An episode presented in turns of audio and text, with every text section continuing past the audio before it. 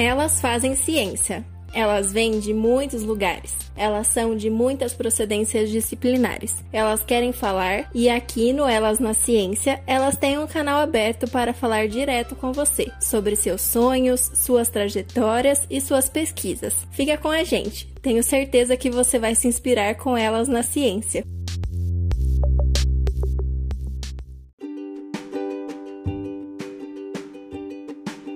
Oi, pessoal, tudo bem com vocês? Meu nome é Marina Beteto Dreza. Nós estamos no sétimo episódio do podcast Elas na Ciência e eu tenho o prazer hoje em ter comigo aqui minha xará, Marina Fontolan. Ela é doutora em política científica e tecnológica. Então, Marina, vamos começar falando sobre a sua trajetória, como que foi desde a graduação até chegar no doutorado.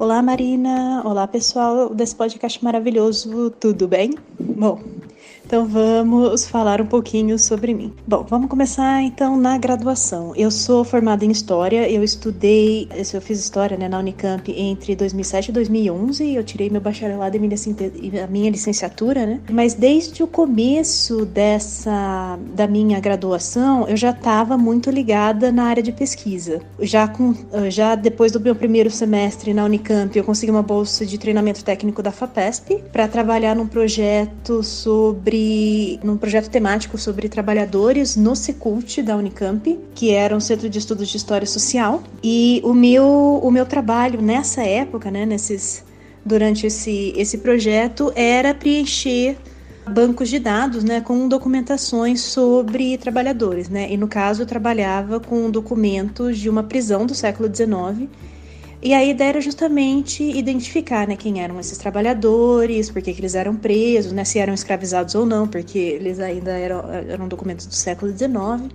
Então foi nesse. Então esse foi o meu primeiro começo de pesquisa, assim, ainda que eu já tivesse muita vontade né, de, de começar a pesquisar, esse foi, esse foi meu primeiro grande contato mesmo com com a pesquisa. Logo depois, já em 2009, eu consegui uma bolsa de iniciação científica do CNPq. E nessa época eu estudava, eu trouxe uma grande paixão minha de infância, assim, que era arqueologia. E aí eu estudava, eu estudei, né, um, a escavação de um sítio chamado Lago Nemi, tá? Esse lago é um lago que existia na Itália. Eu já conto porque ele existia na Itália mas é, sabia-se que nesse lago existiam duas grandes uh, embarcações romanas que estavam afundadas ali e que, portanto, para ser estudadas, precisavam se dar um jeito. Né?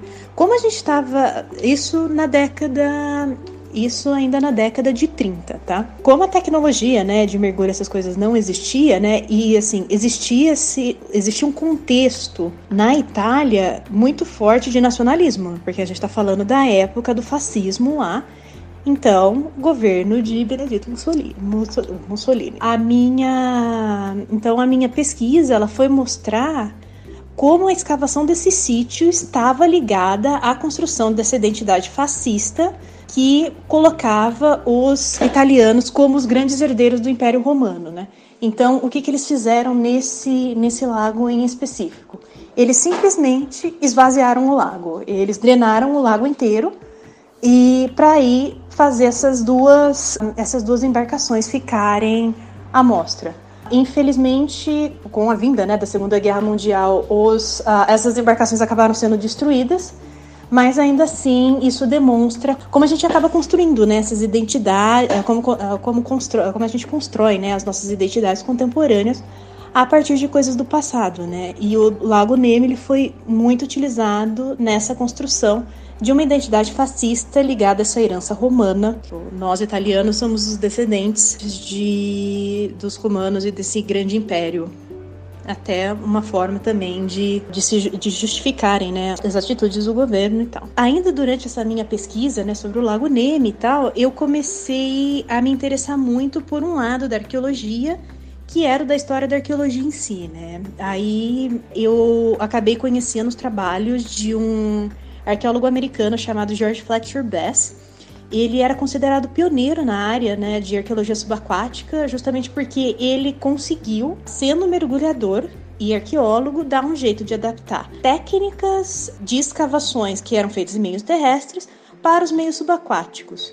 Então ele é, ele ajudou, né, a fomentar e a formar uma área da arqueologia que a gente chama hoje de arqueologia subaquática. Então, para minha, para continuidade, né, da minha iniciação científica, agora feita com o apoio da FAPESP, eu comecei a trabalhar com os escritos, né, com os artigos desse desse arqueólogo, fazendo uma história da arqueologia subaquática e de como ela se construía como ciência.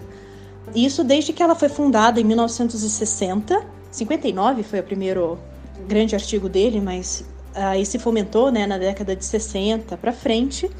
E isso foi uma coisa que me chamou muita atenção, assim. Então, como que ele construía essa ideia de do que que era nessa arqueologia subaquática e de como essas e de como ele justificava essa forma de fazer arqueologia como uma ciência.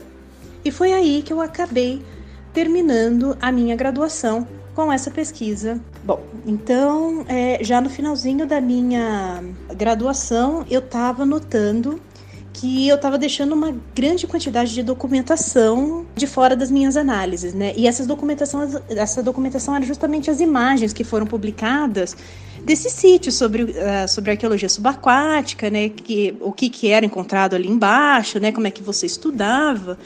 Então, para o meu mestrado, eu decidi estudar essas imagens temáticas que elas travam, né? Como é que isso foi mudando ao longo do tempo. A minha pesquisa de mestrado ela começou logo depois da minha graduação, também na Unicamp em História Cultural. Uh, ela começou em 2012, foi terminar em, em março de 2015. Acabou sendo três anos de mestrado, né? Eu comecei o, o mestrado ainda sem bolsa e aí logo, tipo, já no final, quase no final do primeiro ano, eu tive, eu tive a oportunidade de conseguir a bolsa Fapesp, né, que foi bastante importante para a continuidade desse dessa pesquisa. E, bom, voltando agora para a pesquisa das imagens mesmo, como era um banco de imagens muito grandes, né, a arqueologia subaquática é uma arqueologia muito bonita, ela é uma arqueologia muito fotogênica, assim. Então, eu acabei tendo que escolher a matemática, né, para estudar, e eu escolhi justamente a temática de gênero. Então, a minha dissertação de mestrado, ela mostra como as representações de gênero, tanto masculino quanto feminino, elas foram se alterando ao longo do tempo. Eu mostro na minha dissertação, primeiro, como a arqueologia, as, as legendas né, sobre, sobre aquelas imagens e tal, elas, elas se tornaram mais humanas, assim. Elas deixaram de focar na parte técnica, então fala assim, olha, esse daqui é o aspirador que se usa, esse daqui é o tal do pincel que se usa, para poder falar, olha, esse daqui é a arqueóloga Anne Bass, uh, ela tá fazendo a limpeza deste material que ela acabou de retirar debaixo da água, ou alguma coisa do gênero. Então, tipo, é uma arqueologia que ela se tornou mais humana, menos técnica, e é, é também uma arqueologia que ela mudou muito o discurso dela de um discurso de uma arqueologia difícil de se fazer, muito masculinizada, aquela coisa bem macho man mesmo, assim, só o povo super fortão que vai lá encarar embaixo a, arqueologia debaixo d'água, para essa arqueologia que é mais humanizada, né? Então, tipo, os homens eles foram muito humanizados, o gênero, né, masculino, ele se tornou mais humanizado, então aquela coisa do macho man passou, ainda bem.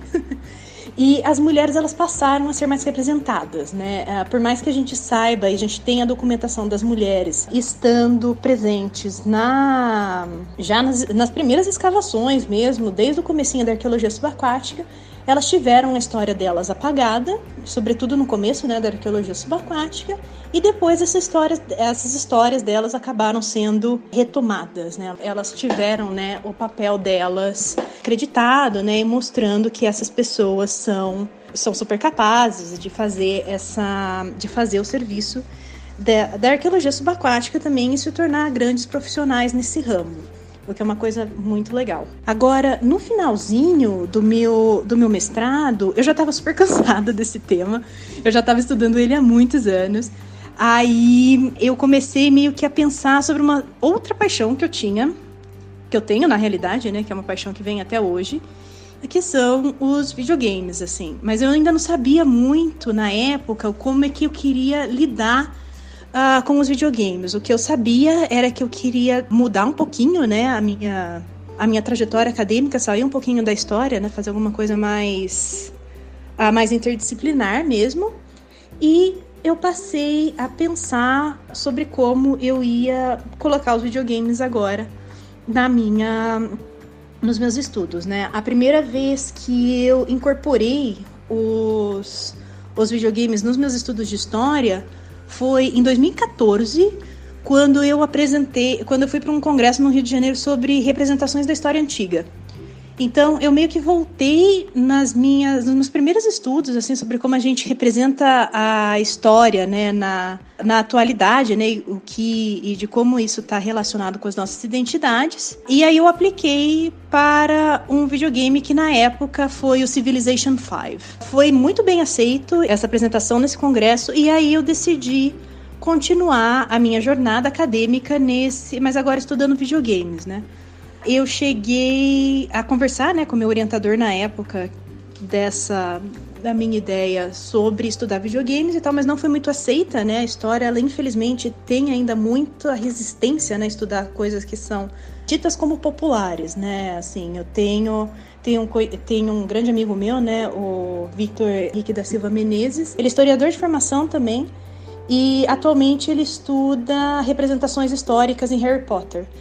Mas hoje ele faz o doutorado dele, na realidade, na gerontologia na Unicamp. E, tipo, na história ele realmente teve muito problema por querer estudar uh, Harry Potter, né? Então, assim, a história, infelizmente, ela ainda tem alguns problemas muito sérios sobre buscar nessas coisas populares, assim, e estudar elas uh, de uma forma séria. Então, a partir disso, eu decidi mudar também de departamento, né? Eu acabei prestando. Eu fiz um um projeto, né, em que eu estudaria construções do Oriente, sobretudo do Oriente Médio, nos videogames, assim. A minha ideia era justamente mostrar como é que essa, como a tecnologia, né, dos videogames, ela ajuda, ela tipo, ela cria também na gente, né, as ideias do que que é o Oriente, do que que pode ser perigoso nesse Oriente e também tipo de fantasias que a gente tem sobre o Oriente, né? Então eu também traria o, eu traria muito, né, o, o as leituras, né, do orientalismo de, de Eduardo Said, né, e de como essa, de como a nossa de como o Ocidente né, acaba construindo o, Oriente e como essa tecnologia de videogames ela constrói né, a nossa ideia do que, do que, que é esse, esse Oriente. Né. Eu prestei o doutorado em três lugares diferentes, né, que foi no Departamento de História da Universidade Federal de Ouro Preto, na UFOP, eu prestei na Escola de Comunicação e Artes da USP e também eu prestei no Departamento de Política Científica e Tecnológica da Unicamp. Devido a algumas dificuldades técnicas, eu não consegui fazer, né, voltar para a Mariana para fazer a entrevista no departamento de história, né? Mas eu acabei sendo aprovada tanto na ECA da USP, né, na Escola de Comunicação e Artes, quanto no departamento de Política Científica e Tecnológica. E eu acabei decidindo continuar na Unicamp, né, no Departamento de Política Científica e Tecnológica, justamente por ser um doutorado que era interdisciplinar e que eu acho que abre muitas portas assim para gente continuar. Bom, quando eu entrei então no departamento de política científica e tecnológica, eu comecei, né, a estudar, né, a fazer todas as disciplinas e tal. E aí eu acabei alterando o meu interesse de pesquisa dessas representações, né, de Oriente e tal, justamente para pensar uma, um outro aspecto da indústria de videogames que sempre me interessou muito, que é a localização. Então, a localização, ela é um processo dentro da indústria de videogames do qual as pessoas elas, elas não só traduzem o videogame para outras línguas, mas elas adaptam também. Elas podem adaptar conteúdo, elas adaptam arte, Uh, elas podem adaptar controles também, então formas de você jogar, para que o videogame número um, ele possa ser vendido em outros países, tá? Porque existem políticas específicas para determinados países e também para que esse videogame ele seja bem aceito em vários jogadores uh, em diferentes lugares do mundo. Assim. Essa minha pesquisa, então, ela foi financiada pela CAPES não só durante o durante meu período aqui no Brasil, né, mas eu também fiz um período fora, que foi no Rensselaer Polytechnic Institute, com a bolsa de doutorado sanduíche no exterior, eu fiquei um ano lá. E essa minha pesquisa eu fiz, né, é, trabalho de campo em convenções de videogame e aí eu entrevistei também, né, os localizadores de videogame sobre esse processo dentro da indústria, né, qual que é esse papel dentro da indústria e o porquê que isso está crescendo dentro da indústria, né? Foram as grandes questões que me levaram a pesquisar esse processo dentro da indústria. Aí, assim, além dessa, das entrevistas também, né, eu fiz uma grande pesquisa num acervo de um museu que é localizado na cidade de Rochester, no estado de Nova York e o museu se chama The Strong. O The Strong ele é um museu que ele tá, ele é totalmente voltado para a questão do brincar, então as suas várias formas de brincar e as suas e os brinquedos relacionados com esse ato de brincar, o que também está relacionado com os videogames, né? Então eles têm um acervo muito grande, não só das máquinas em si, então tipo os consoles para você jogar, tanto os antigos quanto os super novos, mas eles também têm uma grande quantidade de documentação das empresas que faziam, que acabaram fechando e tal, mas essas empresas que produzem os videogames, né? Então eu também entrei nessa, então eu também usei o meu lado historiadora nesse nessa minha nessa minha pesquisa de doutorado.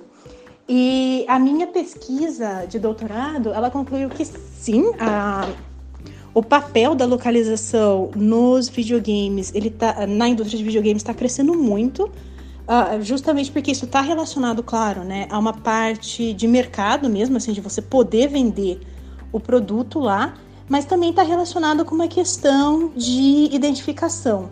Os jogadores, ainda que não vão jogar o jogo na língua original deles, mas eles tendem a comprar também uh, os jogos uh, cujas as empresas levem a identidade deles como algo importante, assim. Então, tipo, essa questão de deles serem representados por meio da própria língua num jogo se torna uma questão muito muito importante assim. Então, os jogadores na realidade hoje são grandes pivôs, né, na indústria de videogames, sempre foram, né? Porque existe também uma questão do tipo a indústria a indústria de videogames só existe por causa dos consumidores, né, claro.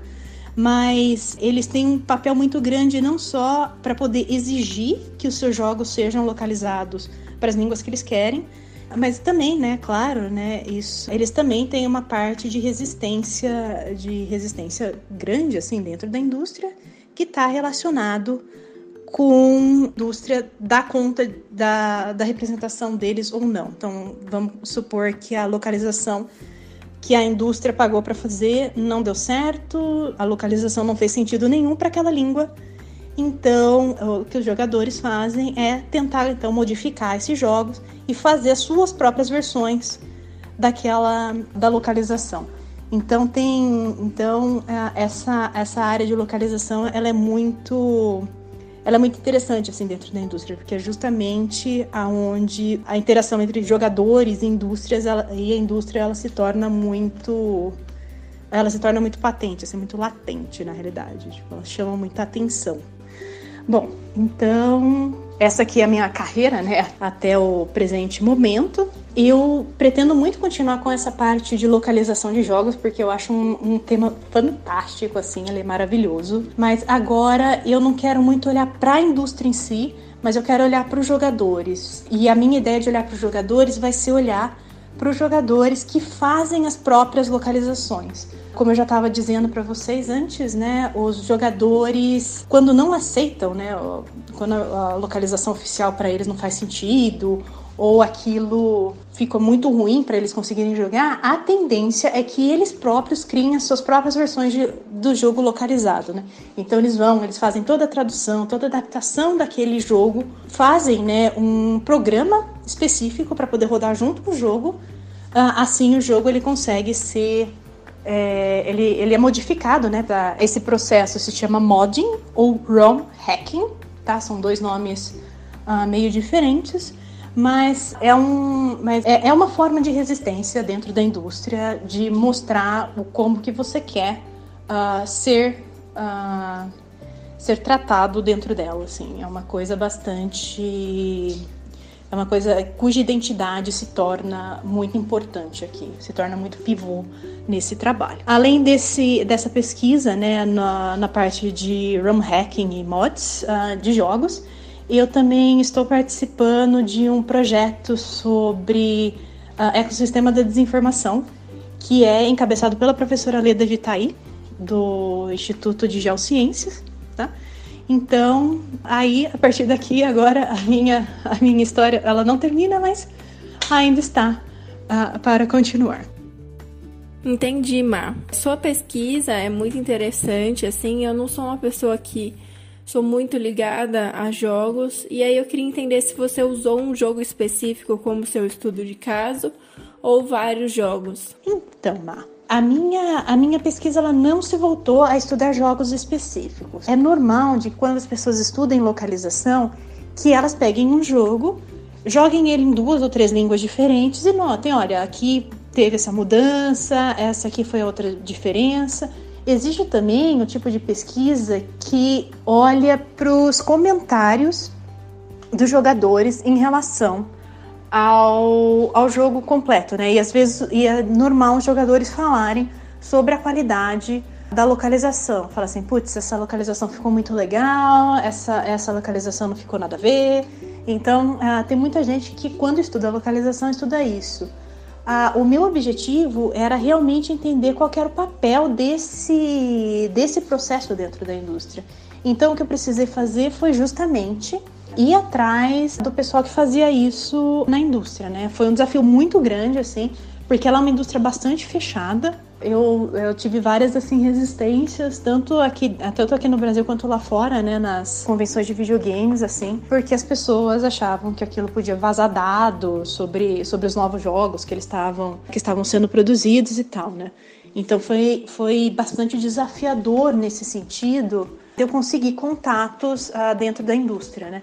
Mas por sorte eu consegui, né? Foram sete foram sete entrevistas ao todo, né? E uma, uma entrevista que na realidade foi uma foi uma troca de e-mails assim, né? Não foi uma entrevista semi-estruturada que você vai e conversa com a pessoa e grava e tal. E aí essas entrevistas elas foram feitas tanto com o pessoal que trabalha na indústria mesmo, então é um pessoal que é contratado pelas próprias publishers, as publicadoras né, de jogos, quanto também por empresas que prestam esses serviços como terceiros. Assim. Então, essas empresas que são publishers de videogames, elas contratam empresas especializadas em localização. Normalmente, essas empresas de localização fazem tanto localização de software quanto de games.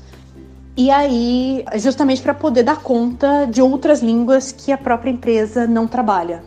Então, por exemplo, existem empresas que fazem as localizações dentro dela mesma para, sei lá, o jogo original está em inglês, aí eles vão fazer para francês e para o espanhol. Mas daí eles querem fazer para o português brasileiro, então eles vão contratar uma terceira empresa, uma, um terceiro ali, para poder fazer as próprias, as próprias traduções. E uma coisa muito interessante que eu também notei nessa, nessa dinâmica né, de empresa foi que os as pessoas que são consideradas os melhores localizadores são justamente as pessoas que jogam.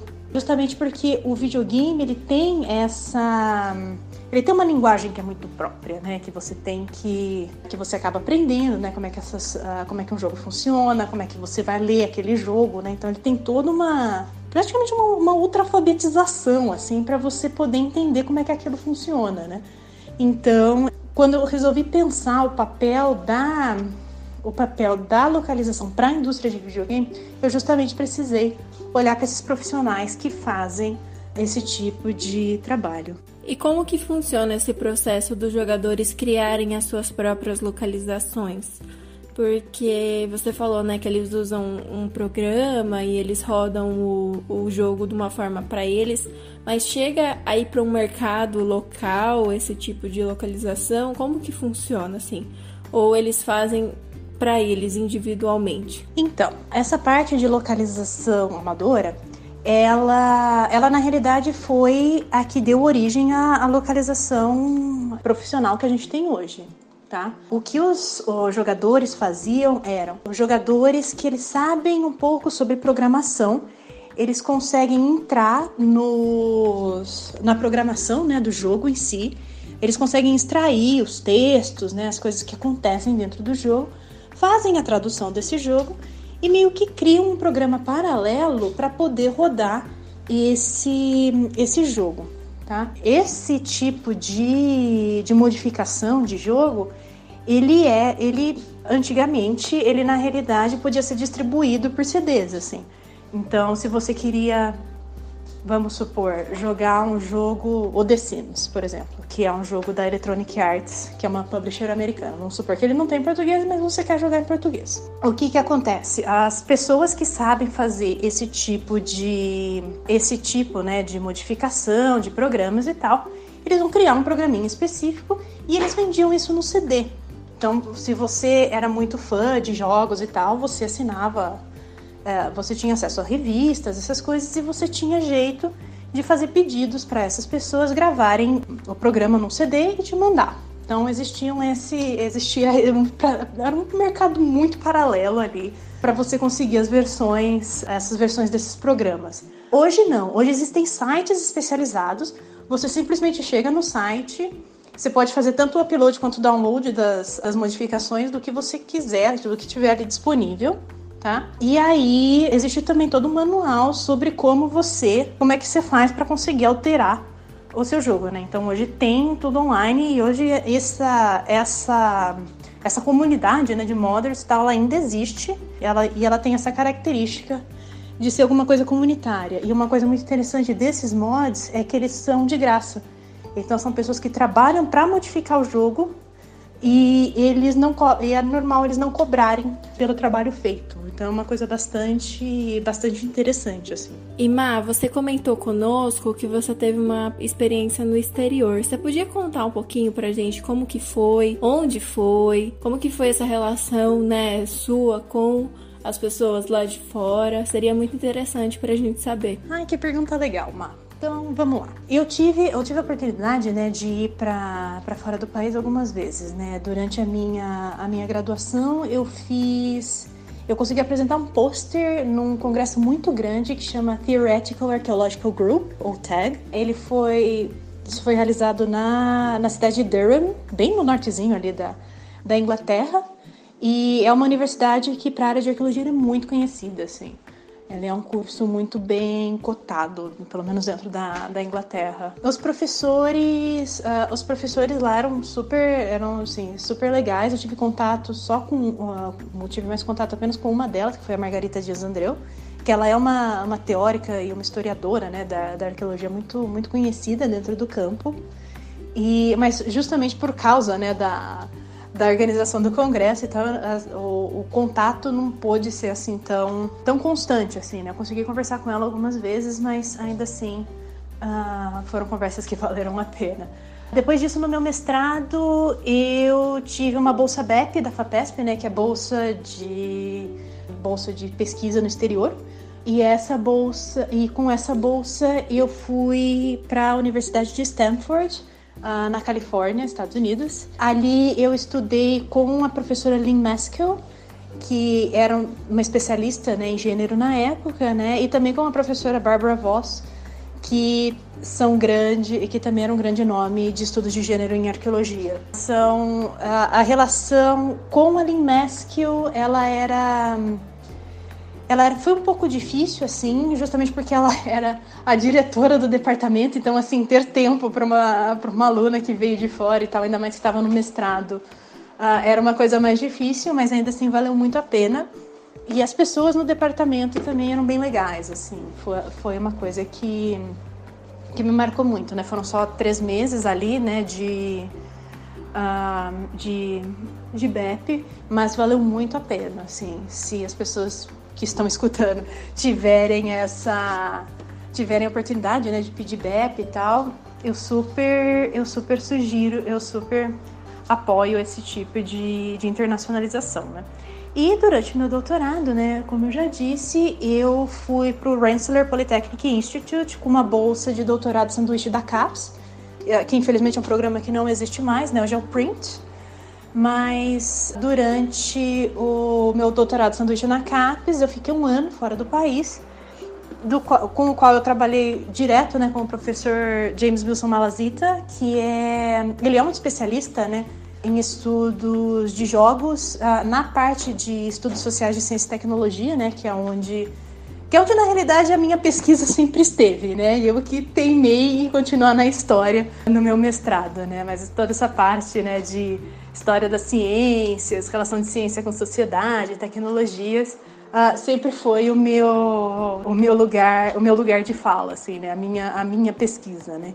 Então, então foi, então, uh, retornando, né, ao, ao Rensselaer, o pessoal lá foi muito legal, assim, uh, são amigos que eu tenho, que eu tenho até hoje, é, são pessoas que trabalham em áreas muito diferentes, eu tenho amigos que trabalham que lá, de lá, né, que trabalham também com história da arqueologia, mas eu tenho outros que trabalham com questões de infraestrutura, que trabalham uh, com questões de infraestrutura e acessibilidade, tem gente que trabalha com questão de medicalização de pessoas que são dependentes químicas.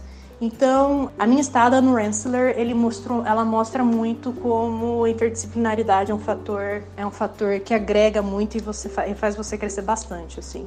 Foi uma experiência fantástica, valeu muito, valeu muito a pena, assim, para mim. Foi uma experiência que eu recomendo sempre a todos. Você poderia falar um pouquinho mais sobre esse projeto do ecossistema de desinformação, sobre o que, que é essa desinformação, quais os assuntos que vocês estão abordando, porque eu achei bem interessante. Bom, gente, quando a gente fala de desinformação, normalmente vem aquela ideia pra gente de fake news, assim. De você, sei lá, receber mensagens uh, no WhatsApp de coisas que não, não tem nem. Uh, que não tem nada a ver com a realidade, que aquilo é uma mentira e tal. No entanto, quando a gente fala de ecossistema de desinformação, a ideia de fake news em si, ela não tá, ela não é 100% ela não corresponde 100% à realidade, né? Porque assim, a gente trabalha com com essa com a ideia de como essas coisas surgem, tá? Porque a gente parte do pressuposto de que ah, essas mensagens, essas mensagens encaminhadas de massa, né, que não, que não possuem, né, cujo conteúdo não possui, não está baseado na realidade nem nada, tá? Que é a desinformação. Ele na realidade é um conteúdo montado tá? Ele é um conteúdo que é criado para uma bolha específica de pessoas, que aí está ligado com as, com as redes sociais, e ele é uma peça de propaganda, tá? Então, o que a gente parte do princípio de desinformação é é uma informação que ela é moldada, que ela é criada justamente para causar dano. Esse dano pode ser causado tanto numa pessoa quanto numa instituição. Então, vamos supor essa desinformação. Então, assim, essa desinformação, ela pode. Ela tem várias caras, assim, ela pode tomar vários, várias formas diferentes. Uma delas, por exemplo, a gente começar a desacreditar numa grande. Uh, na mídia em geral, assim. Uh, falar, então, mensagens que falam assim: ah, isso a grande mídia não mostra, e vem contando uma historinha lá do sei lá, tipo, do dia que, que alguém foi assaltado e a mídia não falou. Então, assim, são coisas que fazem, são mensagens que acabam meio que, eh, que elas são feitas para causar dano em alguém e também de manipular as pessoas e criarem né, um universo, um universo paralelo. Vamos dar alguns exemplos aqui da, da pandemia agora de Covid-19, que a gente tem uh, centenas de milhares disso, né? Primeiro, as pessoas uh, desacreditando em vacinas, né? Porque fala que, ah, é que a vacina foi criada em só um ano e isso não é certo e as, isso daí é coisa de Big Pharma. Tudo bem, a Big Pharma tem lá seus problemas, a gente tem que, eh, a gente tem que, são coisas que a gente tem que, claro, né, falar sempre. No entanto, a gente está diante de uma pandemia e a gente conseguiu fazer, de fato, uma vacina que funciona em um ano. Então, essa as desinformações elas são criadas pra gente ficar com aquela coisa de pulga atrás da orelha do tipo, ah, isso aqui não funciona, ou ah, isso daqui as pessoas estão querendo esconder que é a verdade do mundo. Então é um projeto que procura entender como é que se dá, o nosso projeto né, sobre ecossistema da desinformação, como é que se dá, que estrutura que existe nesse, nessa qual que é a estrutura que está sendo montada, que, tipo, que já existe na realidade, né? Que, mas que estrutura que é essa e como é que essas coisas são, ah, elas são criadas e distribuídas. Então, quem estão por trás é, de criar essas coisas, ah, dinheiro de quem que está envolvido nisso, que tipos de pessoas vão receber determinados tipos de desinformação e não outras? Por que é que tem essa seleção? Como é que isso se faz? Como é que essas, essas uh, desinformações elas circulam entre pessoas de diferentes grupos, né? Então vamos supor que eu e você estamos num grupo A e tem uma outra pessoa de um grupo B. A gente recebeu determinado tipo de desinformação, como ele foi feito de uma forma que a gente acreditou que aquilo fosse uma verdade, a gente passou para uma pessoa de grupo B e essa pessoa de grupo B ela vai aceitar aquilo ou não.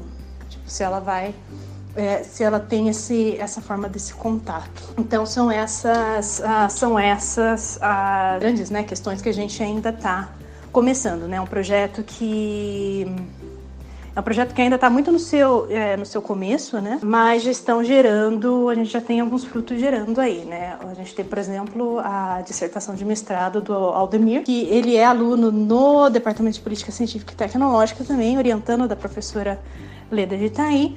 E a ideia, e ele trabalha sobre a questão dos fogos na Amazônia e de como se construiu, né? Ele usando o YouTube, né? Ele mostra como como se constrói, né? A desinformação acerca dos incêndios na Amazônia e como e como se cria, né? A ideia de que aquilo ou é natural, tipo aquilo vai acontecer mesmo, ou se as pessoas que fizeram aquilo não são não são quem dizem ser, assim, cria-se a ideia de que são pessoas de ONG, etc, etc, etc. Então, é, é um projeto, né, como eu já disse, que ainda está muito incipiente, ainda está muito no começo, mas que já está começando a gerar alguns frutos. Tá bom? E Ma, eu sei que você tem novidades para contar pra gente. Compartilhe conosco o que você conquistou esses dias. Bom, Ma, essa, essa foi uma novidade maravilhosa que eu recebi esses dias, né? Na sexta-feira, na realidade, dia 15 de janeiro de 2021. Eu fui selecionada para uma bolsa de pós-doutorado na Universidade Nacional do Rio Negro, em Bariloche, na Argentina. Eu vou trabalhar sob a supervisão do professor Luciano Levin. O minha, a minha pesquisa ela vai mudar de novo, né? Você pode ver que eu tenho essa, esse meu ciclo, né? Tipo, fechar ciclos, fechar pesquisas. Mas a minha ideia é trabalhar com desenvolvimento de jogos é, que são considerados jogos sérios, né?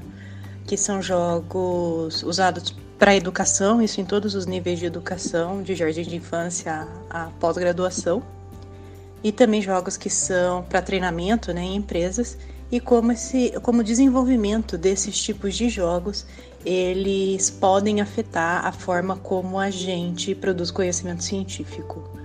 Então, como é que se dá essa interação entre o, entre a produção de jogos e a produção do conhecimento científico. Ma, eu queria te agradecer novamente. Você foi a primeira doutora que veio participar do nosso projeto, então é um prazer imenso te ter aqui. E aí eu queria encerrar da mesma forma que a gente tem encerrado todos os outros episódios, você falando por que, que vale a pena fazer a ciência, conversar com, com pessoas jovens que estão começando a carreira de cientista, mesmo num país que não valoriza a ciência como o nosso, por que, que a gente deve continuar? É isso, aqui a gente encerra nosso episódio e até mais!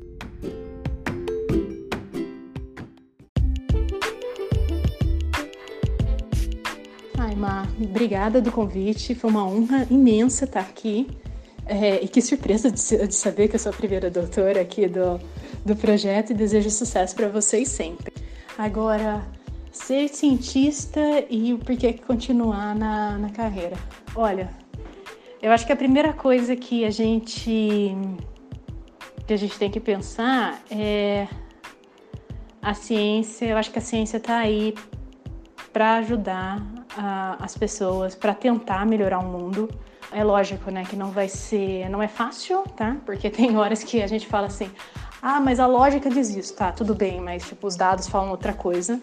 Uh, e as pessoas não vão acreditar em vocês. Uh, não é uma carreira fácil. É uma carreira que você vai escutar coisas do tipo: ah, mas você só estuda ou trabalha? Como se você, como se pessoas que se dedicam né, ao ensino e à pesquisa não fossem, não fossem dignas, né, de desse, não fossem dignas, né, de ser chamadas de trabalhadoras ou de serem, né, sequer consideradas, né, pessoas, eh, disso ser considerado um trabalho mesmo, assim. E vocês vão escutar coisas do tipo, ah, doutorado num, é, tipo, sei lá, tanto faz eh, a pessoa ter doutorado ou não, isso não faz diferença.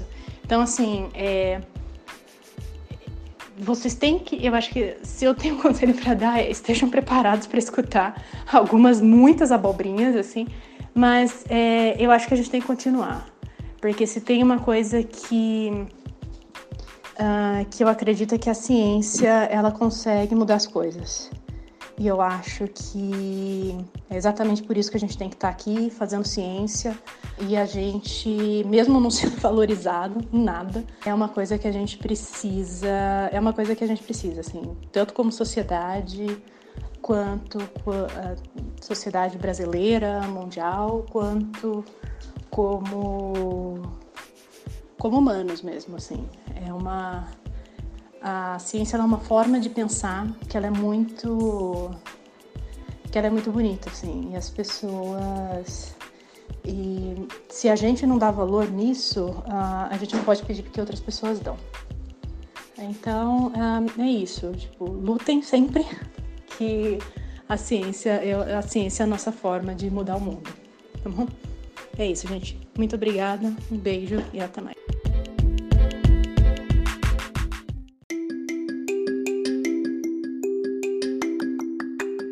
Nosso Instagram é Elas na Ciência. Siga a gente.